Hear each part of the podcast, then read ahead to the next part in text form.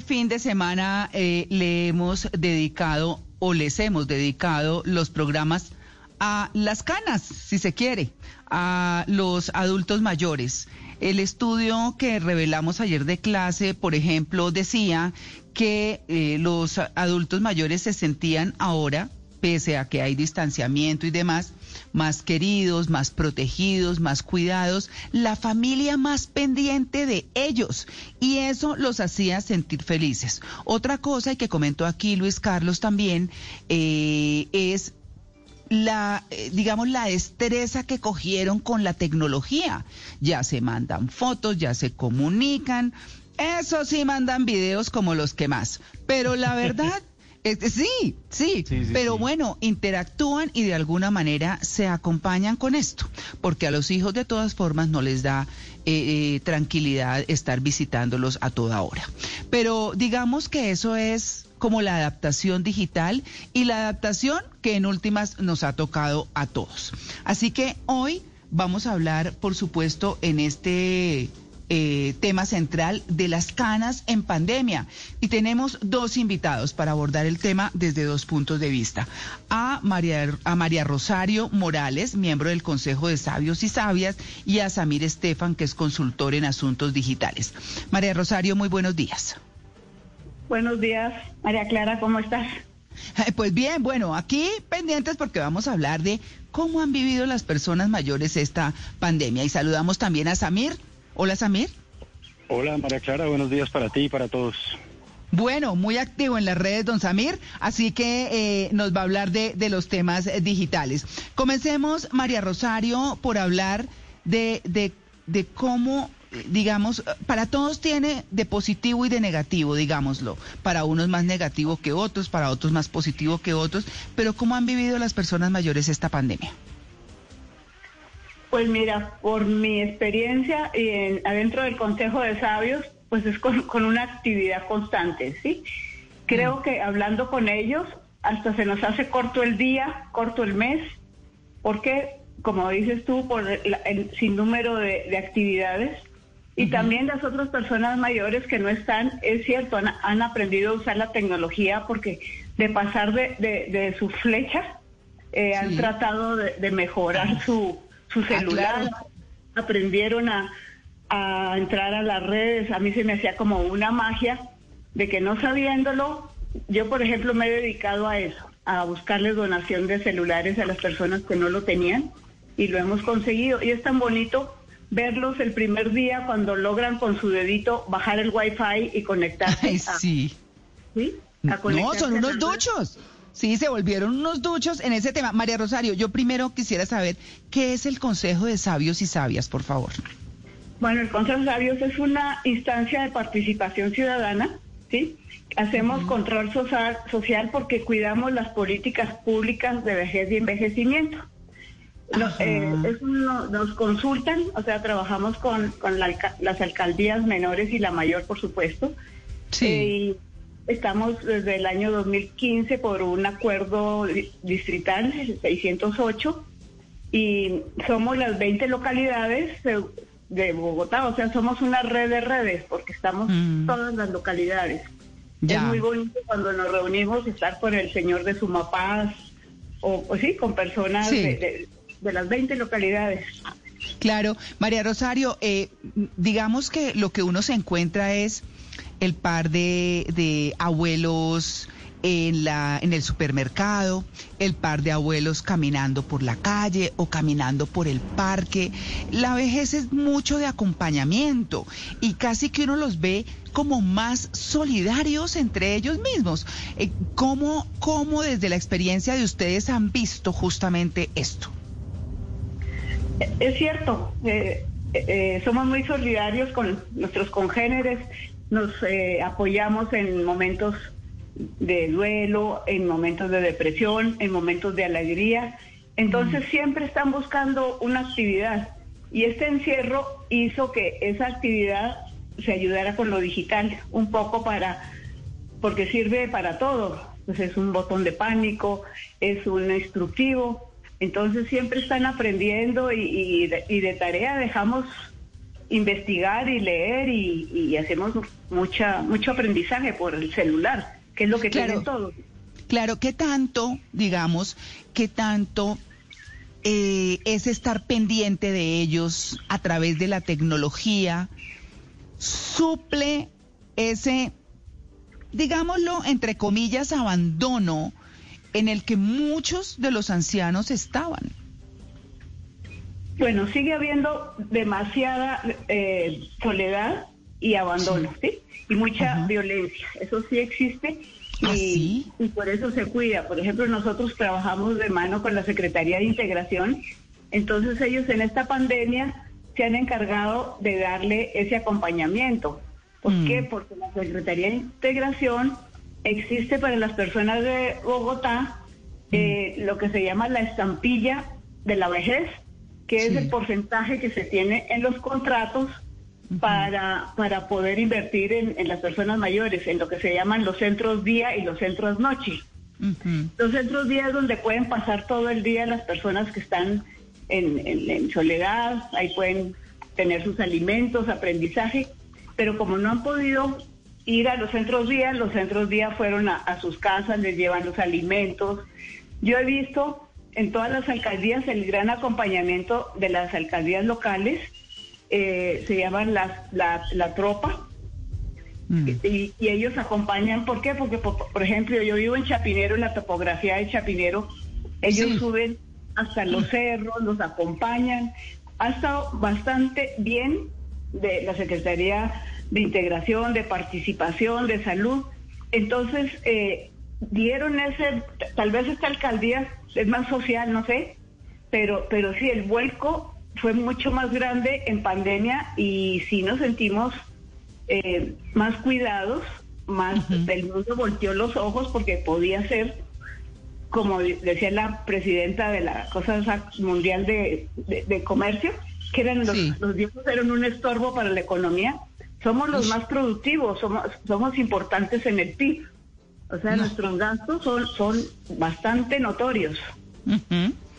Claro nos han puesto mucha atención, es cierto. Bueno, y es que de todas maneras hay un reto social muy importante porque gracias a la ciencia eh, vivimos más.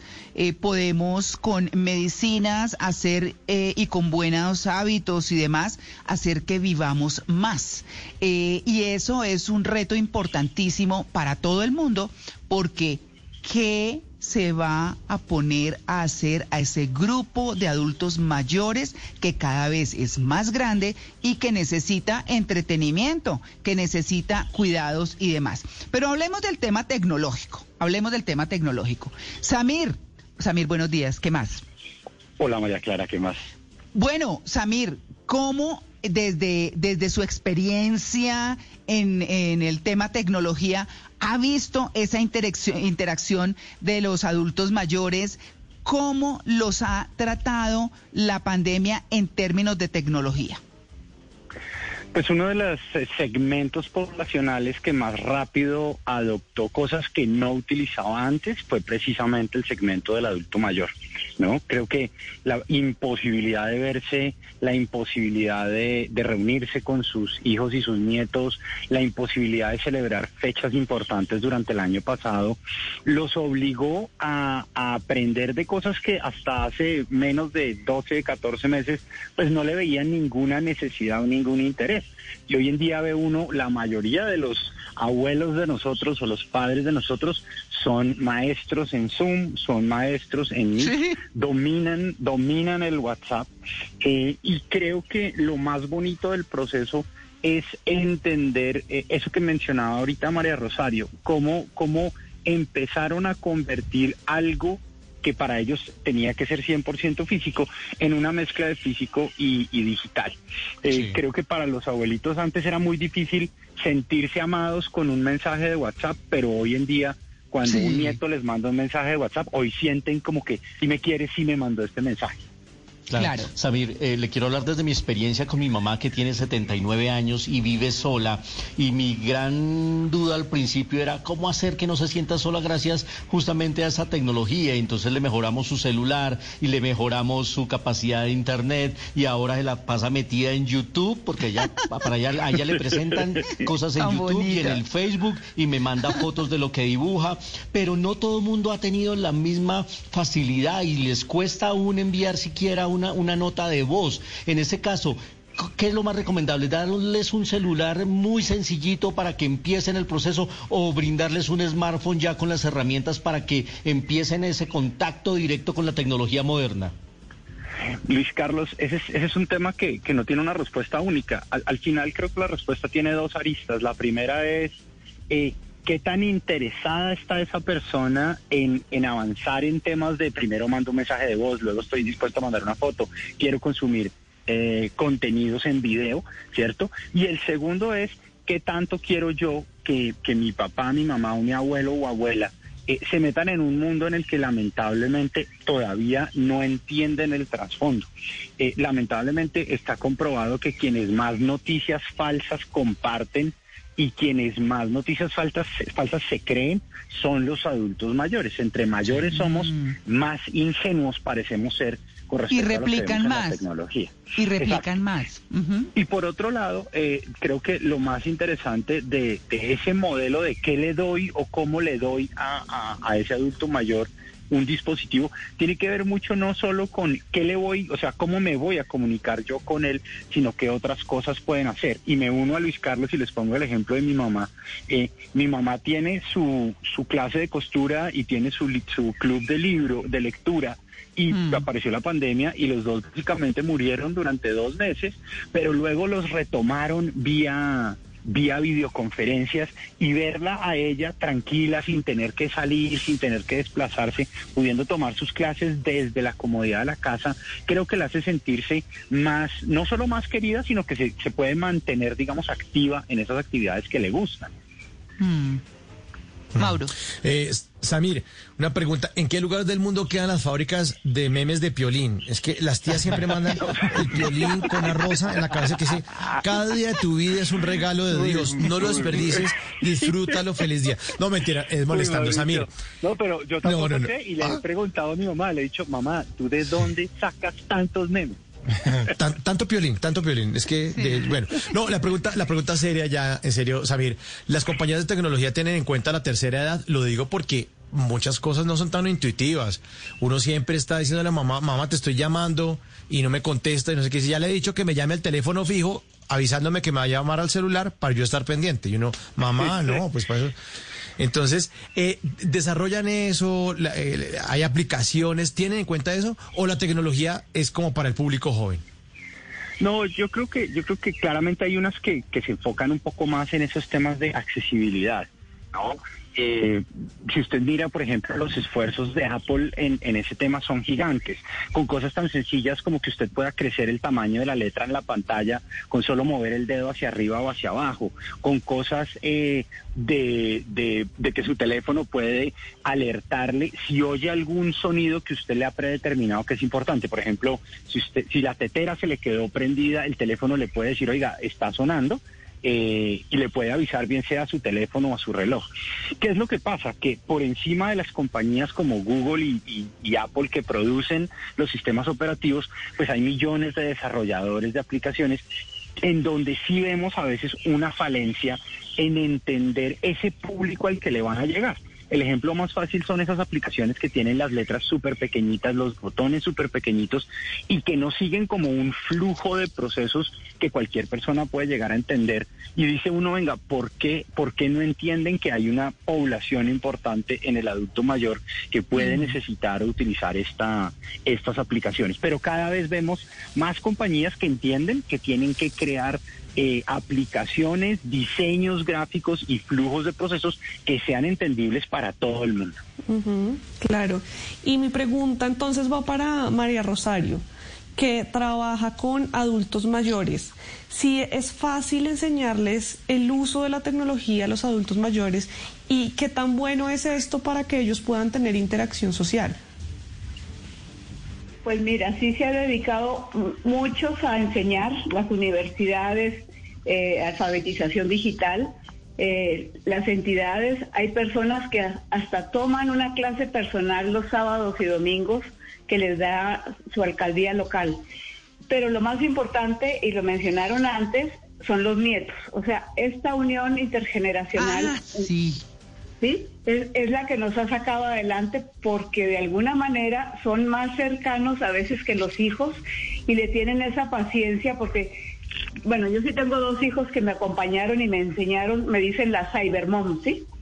¿Por qué? Porque... muy bien, muy bien. Entonces yo, yo sí, ¿por qué? Porque yo me apoyo para dibujar, yo soy arquitecta, entonces me apoyo para dibujar, o sea, me sirve para acompañarme. Yo también vivo absolutamente sola, pero, pero, y hasta le digo mi, mi novio el computador, ¿sí?